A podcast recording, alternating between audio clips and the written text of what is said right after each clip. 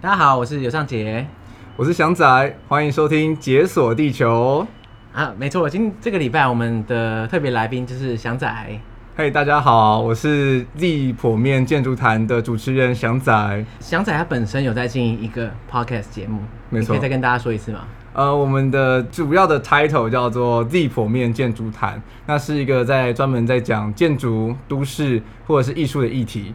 对，原本我在听 podcast 的时候，我觉得哇，这算是一个很冷门的议题的感觉。可是我发现意外的，其实有不少这种主题的 podcast。呃，艺术的还蛮多的。那建筑的部分的话，我目前觉得大概是唯一一个剩仅存的吧。哎、欸，还有一个建人五四三，但他们比较少更新啊，所以当做他们已经灭团了。这叫这叫在站 podcast 好。好，好，那当初为什么你会想要做这个就是建筑类的 podcast？因因为我其实一直很想要听关于建筑主题的东西，我非常非常喜欢听 podcast，大概就是。上班的时候、下班的时候、就运动的时候、洗澡的时候都在听，然后就很希望别人去讲。然后我也曾经私信过马力欧说，可不可以聊点建筑主题的东西？然后他就说，哦，他考虑看看这样。可是不是他的专业，他要聊也很难。对，所以就是后来发现说，没有人可以聊，干脆自己讲。然后就干脆我自己讲吧。所以你太想听建筑的 podcast，然后。就找不到，所以只好干脆好，我自己来，自己下海，是不是？没错，我们所以那时候一开始做一些 research，然后就发现说，目前可能呃素人在做建筑主题相关的 podcast，大概就是刚刚提到的那个建人五四三，然后就没有了。嗯，所以我想说，这是个很好时机啊，但没有人来做，那我就可以当成那个第，我就可以当成这个主题第一名。对，对对，当初、嗯、对没有，我是想说，当初我在准备要做 podcast 的时候，我也有这样大概找一下，发现其实真的没有什么旅游相关的 podcast。对啊，所以我就觉得你这做的还蛮成功的，而且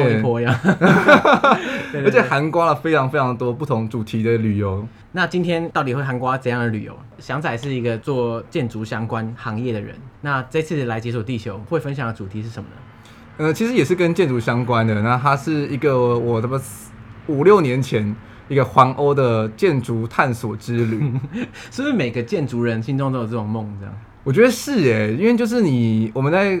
读书过程中，其实会接触非常非常多大师的作品，那它其实就散落在世界各地，然后你就会一直很向往说，哇，如果能去那个建筑物里面真实的感受那个空间的话，该有多好。这样来说的话，应该很多一，就应该说很大一部分是集中在欧洲，因为毕竟欧洲历史最长远嘛。现现在那些很多的建筑主义，或者是像文艺复兴那些，其实都从欧洲开始的。而且欧洲又小，所以你其实基本上你要贯穿，然后。看到这些建筑物应该算 CP 值很高。对，就是你可以在很短的时间内，然后又跑很多国家。那累的就是你累的你双腿而已。好，OK OK。那因为我们其实，在节目上讲过很多关于欧洲旅行的，可是呢，坦白说，没有一次有讲到任何建筑物相关，大概有小小的提到一下下而已。那其实我相信大家很多听众就觉得说，嗯，建筑物大家觉得欧洲建筑物很美，这样，可是美在哪里，或者怎么欣赏，其实。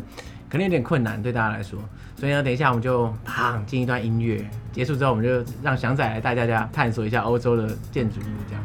没问题。好，所以就音乐。OK。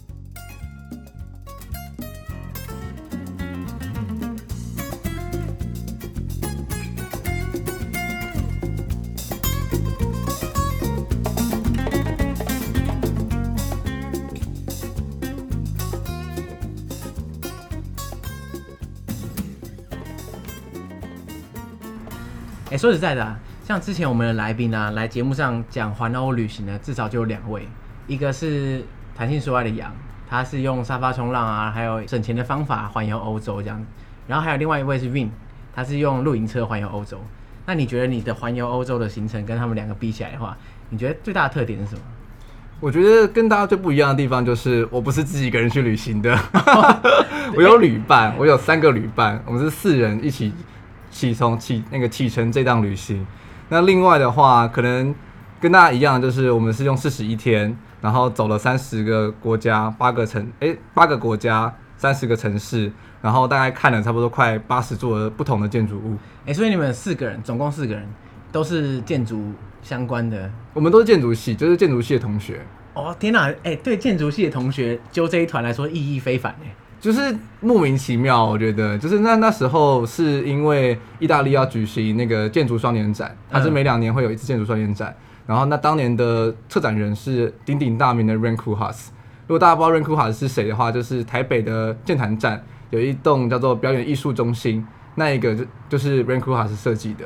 哦，所以他那一年策展，所以你们就是慕他的名，想要去那边看。一部分是这样的原因，然后另外一部分的话，就是刚好大二的时候学完诶、欸、建筑史，然后就觉得说哇，好想去看看那些建筑物哦。所以那个时候是大学的时候啊？对，大学的时候。哎、欸，所以这样的话，你是利用暑假或是寒假之类的？嗯，就是就是一放暑假，然后马上就飞出国，然后就这样去了差不多一个暑假。哎、欸，好爽哦！哎、欸，很爽哎！哎、欸，不过仔细想一想，你这样的行程，其实如果你跟你一起去的旅伴，如果不是建筑咖的话，真的是跑不起来。一一定都要建筑咖，因为看到我们的行程表，你就直接第一个反应就是腿软，然后第二个反应就是拜拜，我不要。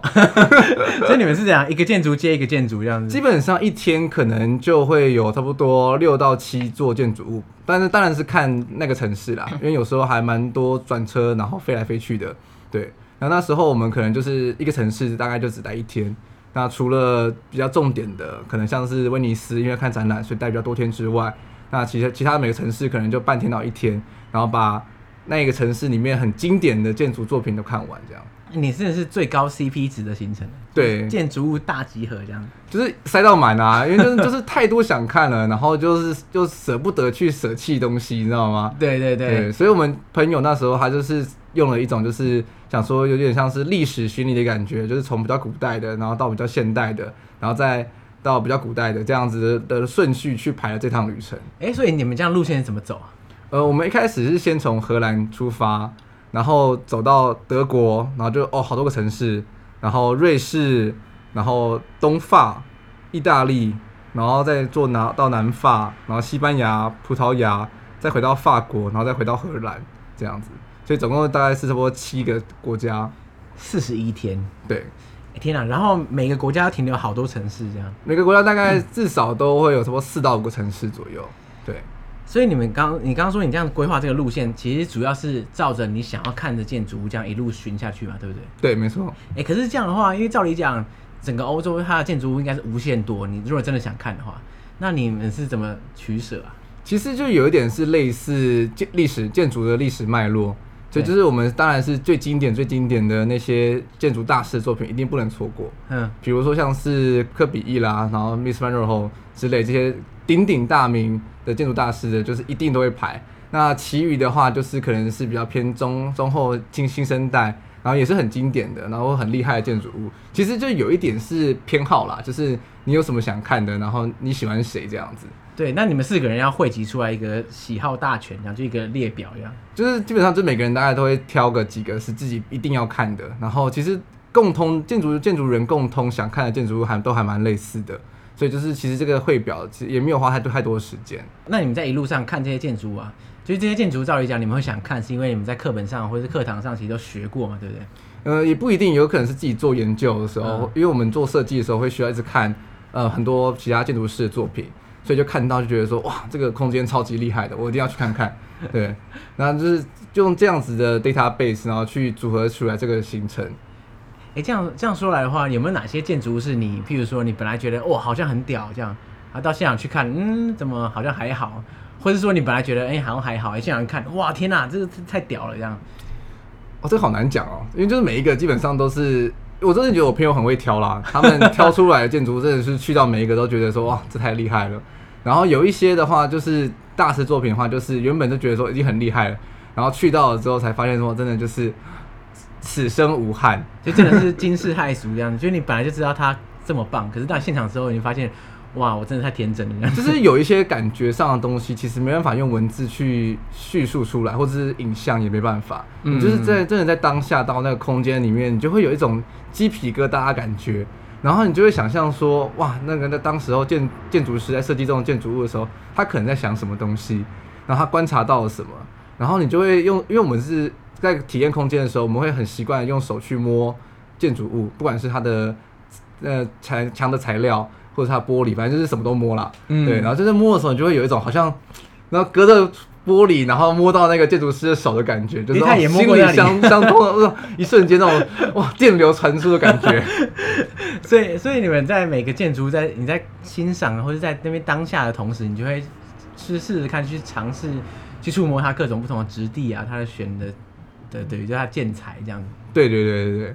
那因为因为其实很多东西用看的，其实跟实际用触摸的感觉其实蛮不一样的。嗯，对，所以用摸了起来的话，你就会感觉可能像石材的话，就可能除了感觉到它很冰凉之外，然后它的纹路，然后它可能有些坑洞之类的，你就会顿时间感觉到哇，这个石头来得来不易这样子。嗯，像我一一般人来说，我们并没有什么建筑的背景。其实我们到一个很有名的建筑，我们知道它很有名，但是其实也不太知道它过去的历史故事啊，或者说它建筑师的一些想法这样。那通常。就对这样门外汉来说，你觉得我们可以从什么角度去看这些建筑物啊？就是怎么切入这样？其实我觉得不一定要读懂建筑，因为其实是要读懂是很难，就是你要去了解它的历史脉络，或者是它建筑师生平、它的风格。所以我是觉得说可以退一步，就是说你要怎么先体验那个空间。那你要体验的空间的话，其实。这样说起来好像有点跟刚刚我们的旅行排那么紧，好像有点反差。但是 就是你要花时间啦，就是你要花时间在那空间里面。虽然说我们行程排很紧，但是我们在每一个建筑物大概都会停留一到两个小时时间。那我们可能就不会像是观光客一样，就是疯狂疯狂的走。那我们可能就会是待在某一个角落。我们可能会先很快速的浏览完这栋建筑物，我自己的话了，很快速浏览完这栋建筑物之后，然后就停留在某个角落。开始去观察人在这个空间里面怎么行动，嗯、然后光影怎么进到这个空间。同时呢，就是在走的时候，你可能会用手去触摸，然后你会去闻那空间的味道，然后你仔细的观察它可能每个细节，就有这样的过程，你就可以去感受到你这空间给你的感觉。哎、欸，这这个这个真的讲太好，因为我自己的话，我还我从来没有几乎没有经验，就是说我在一个特定的空间去观察。那边人怎么样跟这个空间互动的感觉？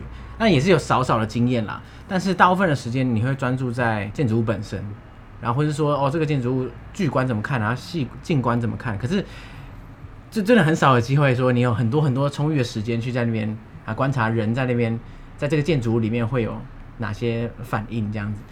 就我觉得这个是一个很好的切入点诶，因为我其实不是一个很喜欢拍照的人，嗯，对，所以我其实很反而比较喜欢的是静静的观察别人，对。对，因为你在拍照的同时，因为你就会很想要去拍到你觉得完美的那个那张照片，那其实你就会反而花了很多时间在追求那个 perfection，然后去反而少一点时间去真的感受，所以我反而更喜欢做的是可能坐在某个角落，然后看每个人在空间中如何行动，然后我会拿出我的笔记本。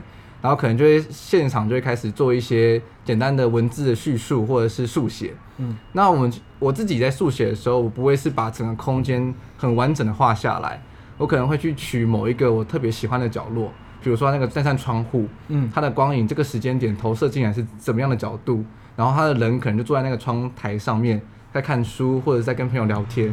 其实我觉得这样子很局部的空间，其实就可以。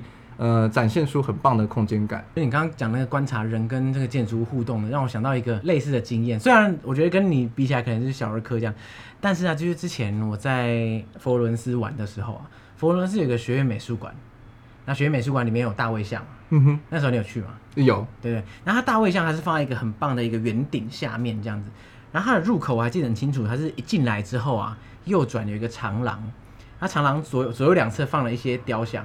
然后镜头是大卫像，然后那时候我们在大卫像前前后后就一直看来看去嘛，因为它就一尊这样子，所以你就三百六十度一直狂看。对，然后你在观察别人身体的细微的部分。对对对，一直不停的看之后，后来啊，我就到这个长廊的尽头，坐在那边休息，然后就远看大卫像这样子。因为我现在面对大卫像是在长廊尽头嘛，对不对？所以这整个展厅的入口就在我右手边。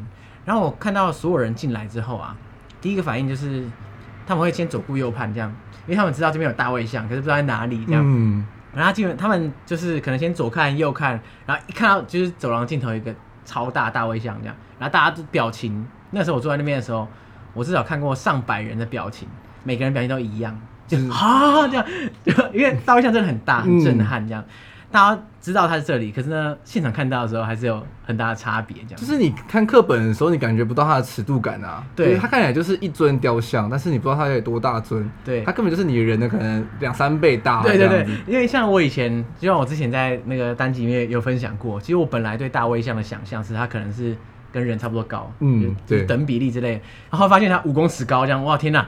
没有看到，当然我去之前也知道啦，但是就是现场看到的时候，你才知道什么叫五公尺高这样。对，这这就是很重要的，就是所谓体验空间，就是你人一定要在那个空间里面，嗯，因为真的很多东西真的没办法用文字或者是用影像表达，所以真的当你在那个当下的时候，你可以很清楚的皮肤去感受到，可能不管是阳光的照射或者风吹过来的的感觉，甚至说如果你真的很有时间，你很有幸可以待在某个城市，找到一个很喜欢的角落，你就可以在那边观察四季的变化。我觉得这是我的目标吧，就是可以。找到一栋我很喜欢的建筑物，然后去观察它四季的变化。哎、欸、天啊，你觉得这要怎样才能达成？你要住在那边？我觉得住在那边很棒啊，住个一年这样。对啊，就比如说我如果之后有机会出国工作，或者是出去留学的时候，一定可以找到某一个我自己很喜欢的角落。它可能不是建筑物的某个角落，它可能是城市的某个角落。嗯，但是可以观察一个地方，然后这样四季的变化，其实是一件很有趣的事情。因为每个季节景观、景色、人的行为一定都不一样。对，我觉得最可惜的就是说你，你你不管怎么旅程，你花多久时间，基本上你很难就是在同一个地方你待超过多久嘛？嗯，你可以看到的面向，其实就是那一面。你可能永远记得，嗯，学院美术馆的白天没有下雨，然后多热这样。可你从来不知道这些变数一旦变了，这个地方对会会变成什么样子？嗯，完全没有概念，没有 data 这样。我觉得很可惜啊。所以像像我，虽然经过这么多，就是这个这个旅行之后，其实我反而最有印象的，反而是那些可能是中午或晚上在赶路的途中，然后发生的事情。因为那个你的心情反而是很雀跃的，因为你那是一个未知状态下，然后发生了某个事情之后，它反而在你的脑海中反而会留下很深刻的印象。比如说我自己很有。最有印象的一件事情，其实是在罗马大街上。罗马大街，对，罗马的小巷子上。嗯，我们那天吃完饭要回家，然后突然间就是听到一声轰隆声的时候，你就看到那个雨哦，就是像电影一样哦，它就是从巷子尾端，然后这样轰，然后往你这样逼近过来。雨吗？下雨？对，就是就不是像台北的雨，就是这样子倾盆而下，就到处都湿的，不是，你就可以看到那个雨慢慢的就是很快速的你往你逼近过来，然后就想说。我的饭店在前面，可是我要往后跑吗？我跑得赢他吗？结果呢？我们就我们就只要往前跑了啦，反正就是往正都会湿了嘛，就湿到底这样子。反正就是旅行中这种很小片段，然后跟城市可能有一点点关系，跟气候有点关系的时候，你的印象反而会特别深刻。我真的觉得欧洲旅行最有趣的地方，其实真的是观察人，因为你就会看到很多不同的种族在那个那个土地上面，然后怎么样的活动，观光客怎么怎么行动，然后本地人怎么行动。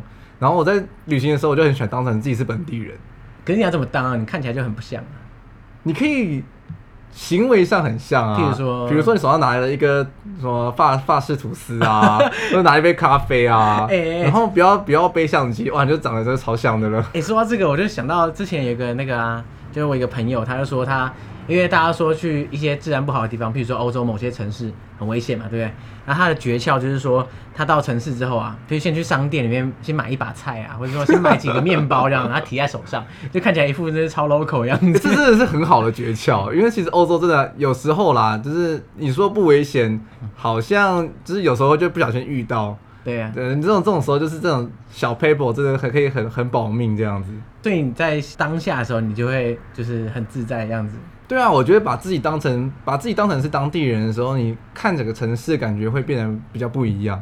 你就不会是用一种很焦急的，然后想要很快的把东西看完的心情去看一栋建筑物，或者是看一个城市。你反而会是用细细品味说，诶，他们的咖啡味道比较不一样，或者是他们路上大家的行为比较不一样，就是这些很细微的比较 local 的事情，然后就可以慢慢的观察到。对，这个让我想到我之前去爪哇岛。爪哇岛有一个城市叫日惹，它是虽然爪哇岛中部的一个，算是一个古城啊，这样。然后那时候我去的时候啊，呃，大概傍晚的时候，街上已经充满了人，这样，就是它完全挤到你完全不能动这样。然后它它不是单纯人多而已哦，它街上有车，还有马车、脚踏车、摩托车、汽车。就无所不在这样，就是每个地方都是挤满了东西这样。然后我在城，我在那个街上，我吓到，这什么场景？就被吓吓到不知道在讲什么这样。然后我就觉得很烦躁这样，因为我很想赶快往，就是走到下一个地方去。然后我就挤在那个人群中，一直这边动弹不得这样。然后后来那时候我就觉得说，哎、天哪！可是这些这些人每天在过的生活，哎，意思是说他们不可能觉得这样很挤啊。因为他们每天都是这样子。不会啊，你在台北生活那么久了，你还是觉得捷运很挤啊？嗯，好是没错 啊，至少他们应该觉得还好啦，不像我这么激烈的反应这样。对，开开玩笑。然后他们就你知道，就是看起来很从容。然后他们在挤的过程中，他们还是一样，就是看下路边小贩的东西啊，就是一样聊天，就很自在的样子。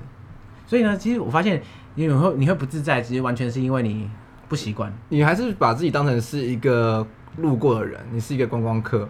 所以你就会觉得说那些东西跟你的城市不太一样，你就会有那种莫名的烦躁感。对，就觉得哎、欸，这怎么会这样这样？对，这可事实上人家每天都是这样，根本就没有什么特别。那如果说你你你角度是跟他们一样的话，当然那就是你日常的一部分而已。嗯，没错。其实我觉得这就是旅行跟旅游的差别吧。就是心境上的话，虽然说我做的事情是旅行，就是很多很多的行走移动的部分，但是我的心境上的话。其实是比较像是旅游的，是你放放开心胸，然后去体验当地的生活。因为其实做建筑和一个很重要的一点，其实就是你要去体体验生活。你会生活了，你才会设计东西。因为你设计东西是要给别人生活的，所以你当不知道别人怎么生活的时候，你就你设计出来的东西就什么都不是。因为我们建筑物最终的使用者是人，所以我们才会刚刚一直提到说，我很喜欢做的事情是观察人，因为。人的怎么行为，不同的人怎么样活动，它就会影响到建筑物长出来的模样。所以每个国家建筑材都长得比较不一样。干，你真的太会讲。我真的觉得你，我觉得你的名言可以收到课本里。哎、欸，你真的太会讲了。但我也知道，但是就是没有认真想过这种事情。因为每个建筑物其实它就是反映出来这些人怎么生活在这里嘛。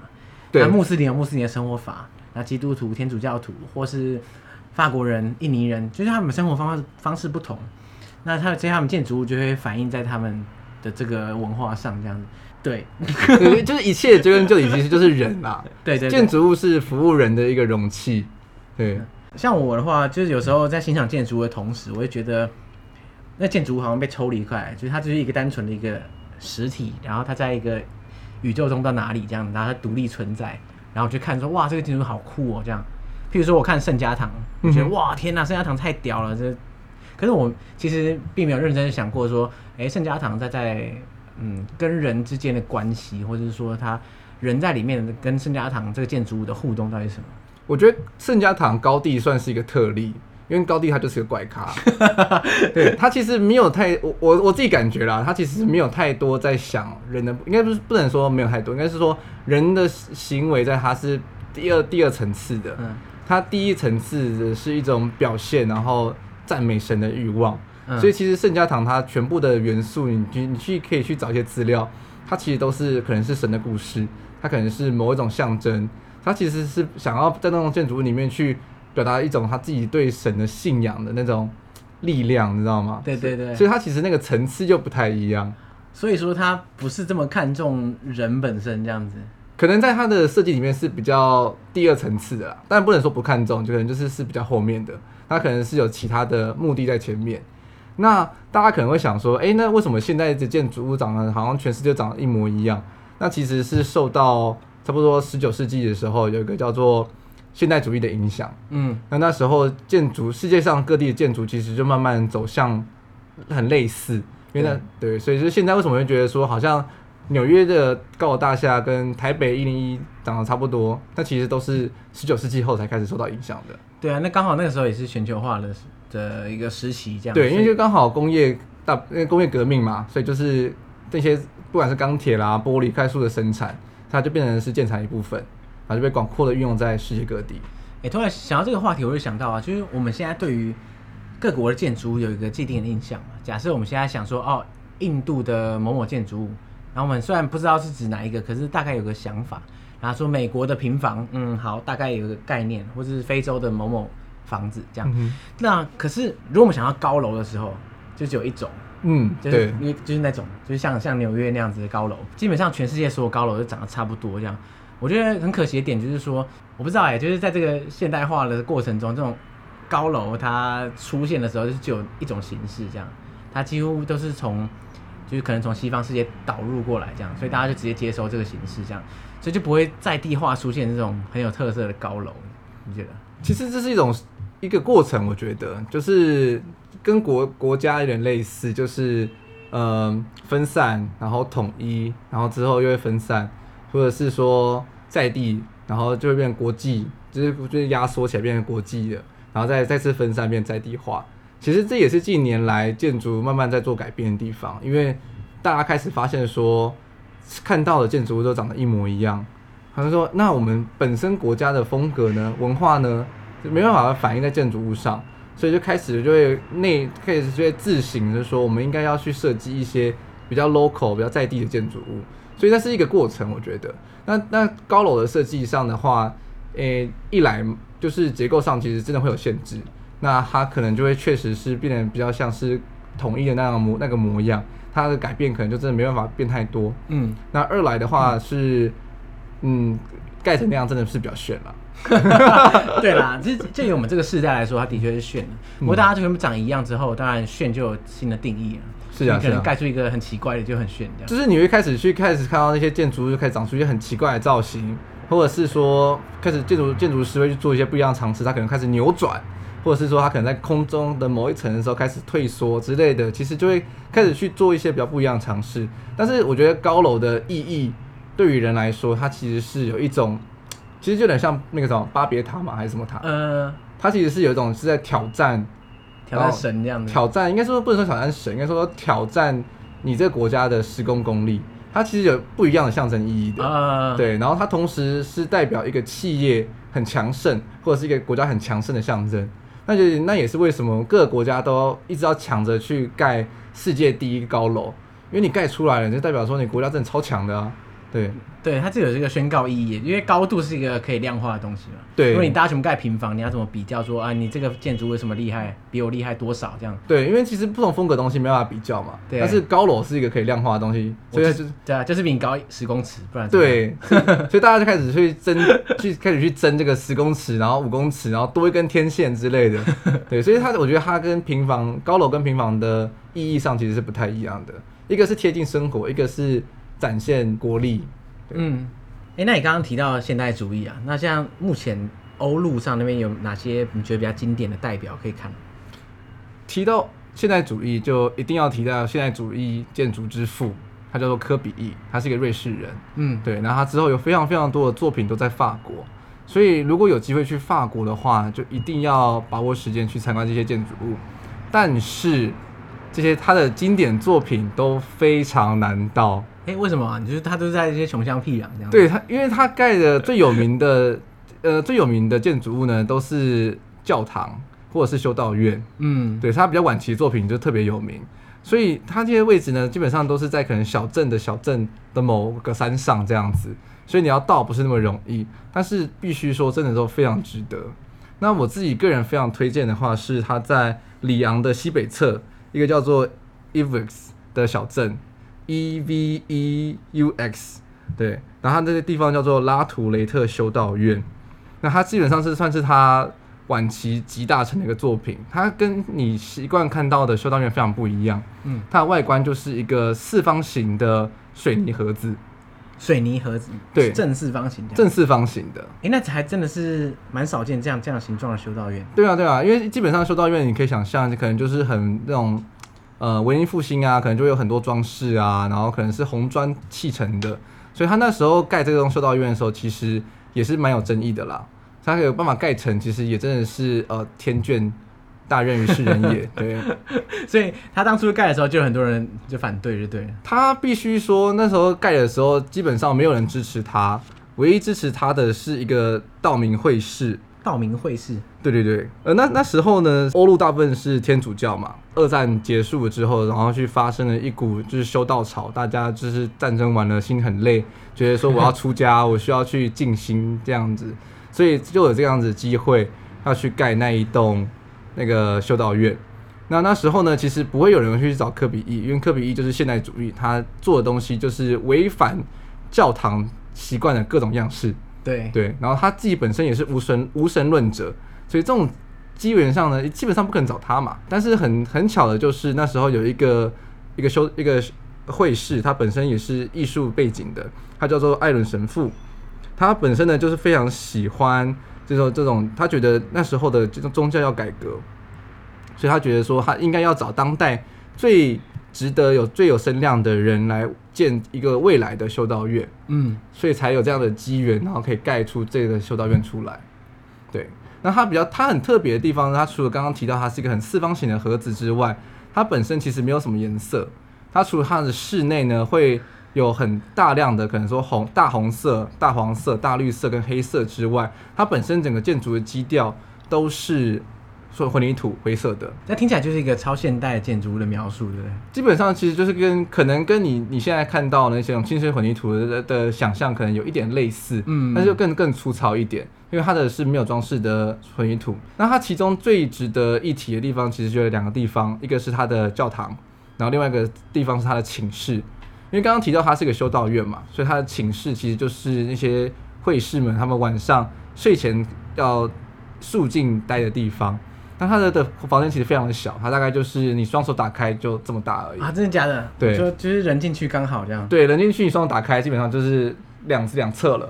那他的房间里面就很单纯，它就是一张单人床、一个衣柜跟一个书桌，嗯，就没了，就有点苦行僧的感觉这样。其实就蛮类似的，因为他们基本上你去做修行之后，其实那就是一辈子，你就是都要在都是修行的状态。你不会就突然间还俗之类的，嗯、对对，所以你就是要清心寡欲。你其实你就会发现说，哎、欸，你是一生中有必要的东西就这些而已，就是可能就是几本书、几件衣服，你就可以过完你的一生这样。那刚刚提到第二个很很有名的地方呢，就是它的大教堂。那它的教堂其实也跟大家习惯看到的教堂完全不一样。它也是一个四方形的水泥盒子，哇！教堂也是四方形这样。对，没有错。那它的特它的特色呢，其实就是它的教堂的呃另外一侧有一个小小的嗯，算是半地下室小教堂。嗯，它就运用了很大面积的颜色，可能像是大红色的天花板，然后它有几个凸起的管状物，然后它里面会去上其他颜色，然后它这个颜色呢，你看光线经过那个。像是天窗一样的地方，它就会把那个颜色带到那个空间里面去，那就顿时间会把那个小教堂的原本是比较严肃的空间，然后变成是比较有有色彩一些。嗯，对，所以它他们的色彩其实在整个教堂里，这修道院里面都用的非常的有趣，它都不会，它很少是直接就是一面的颜色直接出现在你面前，它可能都会是用间接的方式，它可能是在呃一个内砍窗的地方，然后让。光线去把这个颜色带进去空间里面，哇，他所以他玩的东西，他不见得，他不只是这个建筑物本身，他有自己的用色，他还包括了就是光线透进来，他会怎么样透，然后透进来之后把什么东西带进来，嗯，就他全部都在他掌握之中这样。对，因为他其实算是一个非常，他真的是个大师啦，对，所以他做了非常多的细节，其实在空间的体验上其实都还蛮有趣的。那其中还有一个很有趣的小插曲，就是说。他在设计一个有一个走廊要去到他的的教堂的时候，他的玻璃他是参考一个乐谱去做设计去做分化的，所以它不是一个很规则的，就是垂直水平横切这样都是很规则的线条。它的水平向的地方，它其实是有高有低，就是有大片有小片的玻璃这样子，是有节奏感的，对不对？所以有节奏感。听说听说敲起来的话，真的会是一首歌。这讲你说敲那个玻璃，对，就是你这样顺着敲会是首歌，但是我我敲是没有啦，就是噔噔噔噔噔噔这样子，这种感觉，可能是某个交响乐吧，对，我我没有听过，所以我不知道。哎，这真的，我觉得这完全有可能哎，因为玻璃大小片敲起来声音就不一样。嗯，他如果算好的话，其实是办得到的。嗯，那另另外还有另外一个很值得一提的地方，就是他在设计他那个教堂入口的时候，听就是原本刚盖好的时候是没有一个铜门的。因为那时候钱不够，盖不出来，嗯、然后所以那时候大家就是想说，看他设计图上有一个十字教堂，就是有一个十字架，怎么盖完之后没有？嗯，对，所以大家就很很很好奇。然后是后来有一个意大利的建筑师才发现说，他们把他的那个铜门盖回去了，发现说啊，教堂藏在这里。他的教堂就是当你的门转开九十度的时候，它会是一个垂直的直线嘛，嗯，然后跟它背后刚刚提到那个坎窗。它是一个红色的砍窗，然后它就会交叠成一个十字架，所以它是隐隐的把这个十字架藏在那个空间之中。它不是一个很外显的，就是一个十字架这样子。所以它是利用窗户跟门打开，然后然后交接出来，就是视觉上交接出来。就当你走站在走道上的时候，看过去，你就会看到那个十字架。可是它是一个非常隐晦的十字架。对，没错，对，所以就是会会藏很多这种设计的小细节在空间里面。哇，所以它真的是，它可能很多彩蛋的，他其实还没有被发现呢。也是有可能啊，对啊，所以那所以那个至今都是建筑人就是此生必去的地方，因为它就是现代主义基本上集大成之作。那他他也可以去住宿，对，那住宿的体验其实也蛮有趣的，因为基本上你就是有点像是一个晚上你要去当就是修身养性的人一样，嗯，所以我们那时候就是从里昂出发，然后就是坐可能八七八点的车，然后到那个小镇，然后你就是随着随随着那小镇的这种石板路，慢慢的往上爬，就越越走越到乡乡下，就越走越偏僻，然后进入到一个森林里面，然后这个时候你是看不到那栋建筑物的。你觉得你的眼睛就会被它两侧的那个树木给遮挡住。它同时因为是七八点，天色慢慢的暗下来，然后你觉得就是一一路寻找说啊，教堂在哪里啊？然后走到某个地方的时候，你就突然间一转弯，然后就一看到说啊，看到那个大门了，就知道说这是你今天要住的地方。那它大大门其实也非常的简朴，它的大门就是一个正方形的水泥块。他都很爱正方形的水泥块，因为就是很 rigid 啊，就是很理性。一切都很理性设计，然后我们就在那边等，然后到九点多的时候，然后就会有会士出来接我们进去那个修道院里面。然后当当晚呢，每个人都会被分派到一个房间，嗯，就我刚刚提到说，就是宽度就是你手臂张开的房间，然后会士可以跟你说，他们在修道院里面晚上是不能说话的，晚上不能说话，对。可是你现在到了就已经晚上了，对，所以呢，就是你进去之后，你就是开始了你的修行之旅，就是一个人在那个很狭窄的房间里面去感受，然后去修身养性这样子。那如果说话会怎样？是也不会怎么样啦，可是就是就是这环境就是那么的安静，对，就压力很大。对，你就会觉得说，那我是不是应该也要安静一下这样？所以他是他的规定就是晚上就是不能讲话。他们本身自己在做修行的时候，他们也是过了某个时间点之后，也就是不会讲话了。哦，所以在那边住宿的话，就是也要 follow 他们的规则这样。对对对，听起来真的很有趣哎。所以就是会是一个很特别的体验，就是你会在那样子的特别的空间里面，然后去感受一个比较不一样的旅行经验。那另外一个我想讲到的也是跟科比一有关。我们这条路旅程上其实去了很多科比一的地方。那就是说，我们在南法的地方，我们去寻找科比一的墓。哦，他他的墓算是一个景点，这样吗？还是其实算算是一个很冷门的地方。嗯，对，它就是也不是很大。我们我们那时候去的时候，其实网络上没有太多的资料。我们也是就是用一些很很硕果仅存，就是一点点的的线索，然后去找那个小小镇。但是在小镇的某个哪个位置，其实是不知道的。嗯，对，所以我们那时候就是从意大利出发，然后搭着那个。呃，火车，然后一路到南法的地方的时候，我们就到了那个普罗旺斯马丁贾这个小镇。然后那个小镇呢，它其实真的说非常非常的漂亮，就是是就是地中海，大家想象的地中海的风情在那边就是全部实现，全部实现。然后在那边真的是全法国最热情的人就在那个地方。哦，真的假的？怎样热情？因为我们那时候其实就是要找那个坟墓嘛。那你也知道说，我们也不会讲法文，然后我们也没有图片。我们就是想说，哦，那怎么找？一个小镇那么大，对，所以我们那时候就其实在乱绕，然后就绕得很累。哎、嗯欸，等一下，乱绕怎么可能找得到啊？你你觉得这样有可能会找到？可是就是也只能碰碰运气啊。我们那时候就是 是没错啦，因为你也不知道它的实际地点在哪里，因为不会有人把一个坟墓的位置钉在那个 Google Map 上面，就说这个是某人之墓这样子，不会。哎、欸，可是他也是一个有名的人啊，所以就是你要打跟当地居民打听啊。OK，对，所以我们那时候就在一个杂货店遇到一个非常热情的老板娘。然后她就是感觉起来，她也是科比一的大粉丝这样子。我们一一跟一开始跟她讲到说我们是建筑系毕业的时候，他整个就是感觉他眼睛就亮起来了，发光这样子。对，然后他就说：“哦，那你们一定是来找科比一的墓喽？”这样子，你们是第一千零八十几个访客之类之类的，因为可能就是真的，只要是建筑系去那边，就是要找那个东西。然后他就是开始跟我们聊科比一的种种，就啊，我们在这边住过多久啊？然后哪个房子是他的啊？哦，呃，就是讲很多这种什么他的生平怎么样啊？法国人很敬仰他，什么之类的。嗯，然后他后来就跟我们讲说，科比一坟墓在哪里？然后我们才找到那个地方。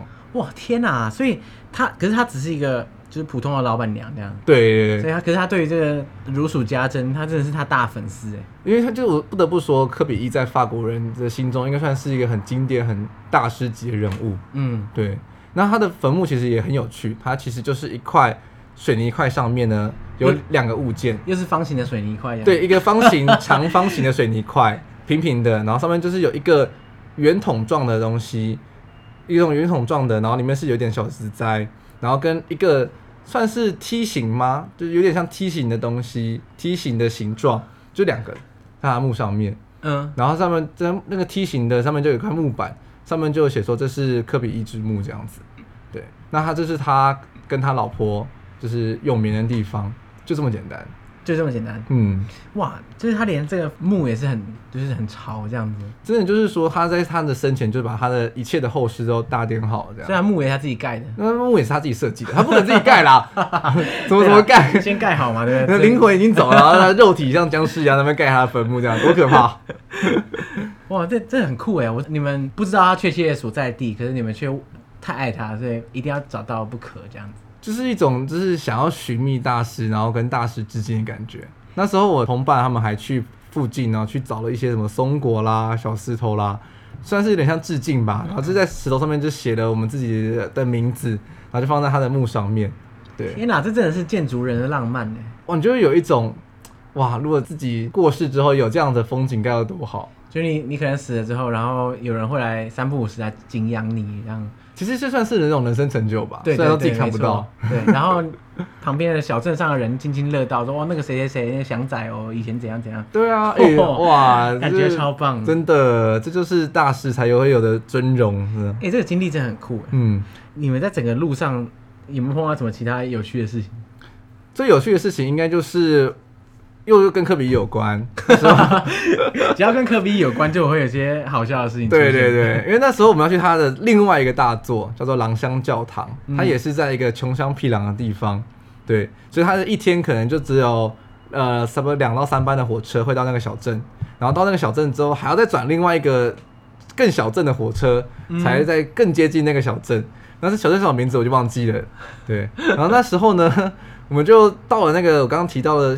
从大城市到那个小镇了之后呢，我们就在等他的下一班车。然后我们想说奇怪，这个前路就是他，因为他走一个轨道而已。然后他站前的那个火车一直没走，我们在那边等。所以那个小小镇再往更小镇的那个火车会来吗？我们就去等等等。然后突然发现说，哎，我镜头盖掉了。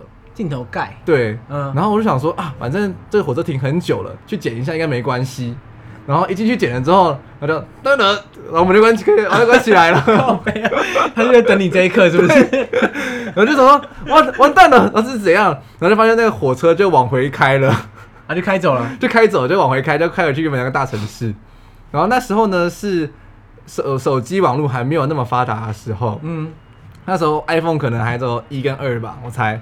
所以就是我自己还不知道 iPhone。然后也没有网络，也没有什么漫游之类的。我我爸妈那时候就把全部都关掉了，所以我朋友都找不到我。然后我就这样子一个人，然后我我那时候还很惬意，我想说啊，反正就坐回去嘛，没关系，这样子再坐再坐回去就好了。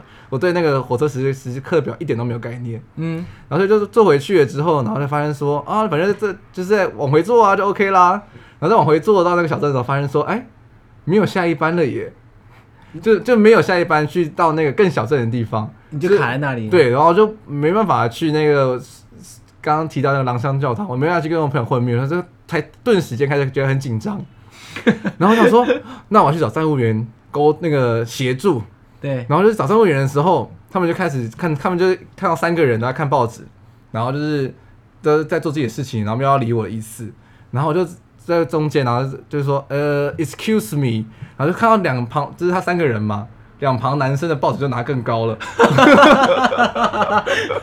靠背，好鸡巴。对，有的人说，哇塞，听说法国人很冷漠，没想到真的超级冷漠的。遇到英文的时候，怎么就是不甩你，懒得鸟你这样。对，然后我就只好说，怎么办呢？中间那个女生看起来比较和善一点点，我就去跟她求救。然后问了之后，她发现她英文其实也不太好，我们就这样鸭子打雷的乱乱讲之后，然后发现说她也没办法帮我。我本来想说可以叫个计程车之类的，然后他跟我说，法国计程车都要提早预定，没有预定的话不能坐。我不知道为什么、啊，啊、他那时候就这样跟我讲的。Oh, OK，或者是我理解错，我不知道。可能那个小镇就是这样子、啊，因为有可能对。对然后想说那完蛋啦，我们要跟我朋友会合怎么办？然后就整个在开始在火车站里面这样踱步踱步踱步，然后就不知道怎么办。那时候也没有 Uber，对。嗯、然后突然间呢，就看到一对中国人中国籍的夫妇，然后他们来接他们的朋友，然后就想说 救命的稻草，冲上去一样，马上冲上去，然后就开始跟他们讲说哦，怎么可不可以给他们借手机啊，跟朋友走丢之类的。然后就是他们真的很好心，他们后来还载我去那个教堂跟我朋友会面。嗯，对。然后我就是到了那个地方了之后，然后刚好是我朋友他们要离开那一刹那，因为我们要赶行程，要赶下一班火车，所以我就只有看到那个教堂一眼而已。看完之后，然后我就被塞进计程车里面，然后就开走了。干好干哦！对，好半天啊，就看到一秒这样，就看到一秒而已哦。我就 甚至连那个建筑物轮廓都还有点模糊了，就是哦，转身之后就啊，计程车这样子。好了，没关系啊，反正你已经看了几百个建筑物，就差一个。我不得不说，真的是看了几百个建筑物之后，你就会有一种麻木的感觉。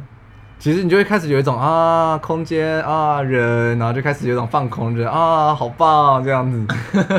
其实真的不能把行程排这么满，让多自己有多一点体验的空间。对，完全没有缓冲时间，就是没有完全缓冲时间啊。唯一的缓冲时间就是搭火车的时候，对对。可是搭火车也在补眠，因为你真的太累了，每个行程都在用跑的。你那个行程真的太恐怖了，一般人跟不了啊，真的跟不了啊。我们我们我们很多时候，而且我朋友他们都很喜欢压底线。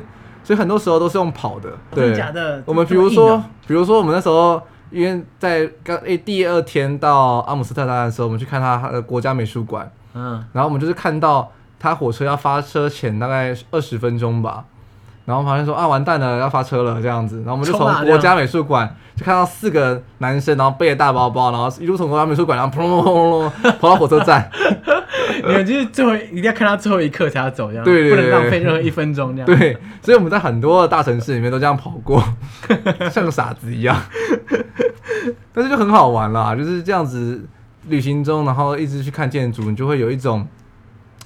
美梦成真的感觉吧，我觉得这这可能是建筑人才会懂的浪漫。对，这个整趟本来就已经是建筑人专属人，如果不是的话，连最一开始都不会。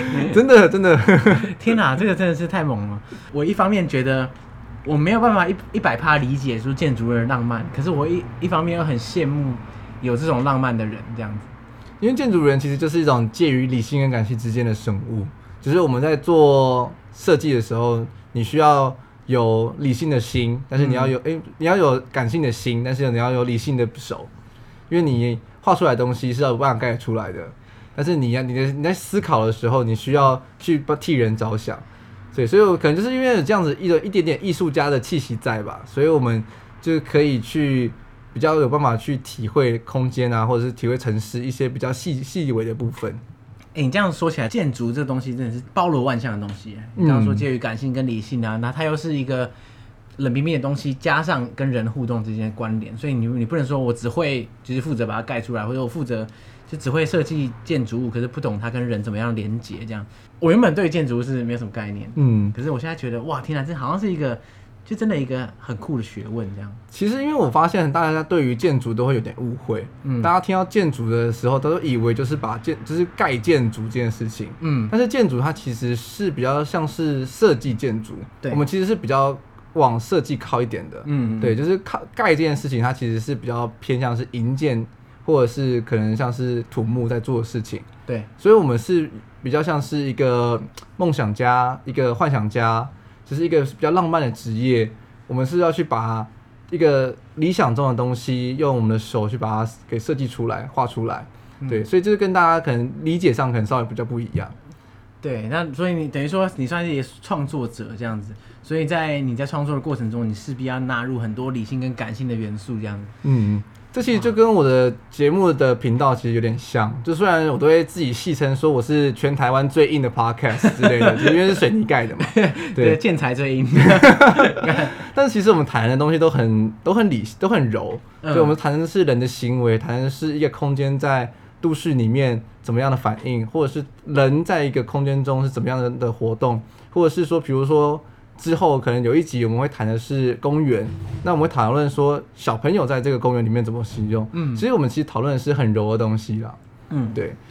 所以其实说我们在切入建筑的角度，其实真的是可以从很多不同面向，其实不是单纯的像我们以前看到建筑哇好漂亮三个字这样，就是想不到任何其他可以切入的欣赏的点，或是去理解这个建筑的点。我觉得这个是最可贵的，因为像过去大家在欧洲旅行一定很多经验嘛，对不对？像我自己也是啊。那第一天可能就哦看教堂啊，第二天嗯看教堂这样，其实到后来你就是完全麻痹，就觉得说哦什么都长一样，就。就进去就很想找厕所，就因为 因为你知道，因为因为其实就差不多，嗯。可是事实上，它有很多细节或者很多地方，其实可蛮值得去探索这样子。其实我自己逛教堂逛到最后面也超麻痹，也会麻痹，也不是不是单纯我的问题。对，其实大家都一样。好好那你就是要从麻痹之中再去找到一些有趣的地方。对，就是它可能是长，它可能就是某个角落而已，就是你不用去喜欢整栋建筑物，你可以去喜欢某个角落。那你可能对那个角落很有共鸣，你就是觉得它它就是很棒的地方。棒这种东西，就是你觉得棒就是棒了，对。嗯。所以我觉得大家也是可以，就是专属找到自己喜欢的那个点，然后在每个建筑物的时候都找到这种角落。其实你当下就觉得哇，就会心满意足啦。对你，你满足就可以了，就是不用说哦，我一定要找出这个建筑到底哪里厉害，这样全部收集出来。其实也不用再做到那么夸张。嗯，对，嗯，其实我真的觉得，我刚刚提到的就是记录，不管是用文字或者是用 图像、用手，我其实真的很喜欢用手去写东西或画东西。嗯，我甚至很喜欢写明信片。我在每个城市的时候都会写一一张明信片给自己。哦，你在回家再收集这样子？对对对，我真的非常喜欢收集明信片，然后我会用第三人称的方式去写信给自己。我觉得这件事是一个很浪漫的事情，因为你就会在收到那一刻，你就会突然间就。回想起那个时间点，你可能的是心境，你可能在想的事情，对，这个跟你那个主题很像啊。你之前不是有做一个明信片的特特辑？对对对对对。我自己就觉得很酷，因为我真的是一个非常喜欢收集手写啊或者是手绘的东西。哎、欸，对，下次我可以自己伪装成来宾，自自己写明信片给自己。对，你有很多故事啊，自己念出来。就是这个是台北的小方寄来的，这个可以。就是其实搞不好，其实说根本没有人寄来，对，全部全部都是你。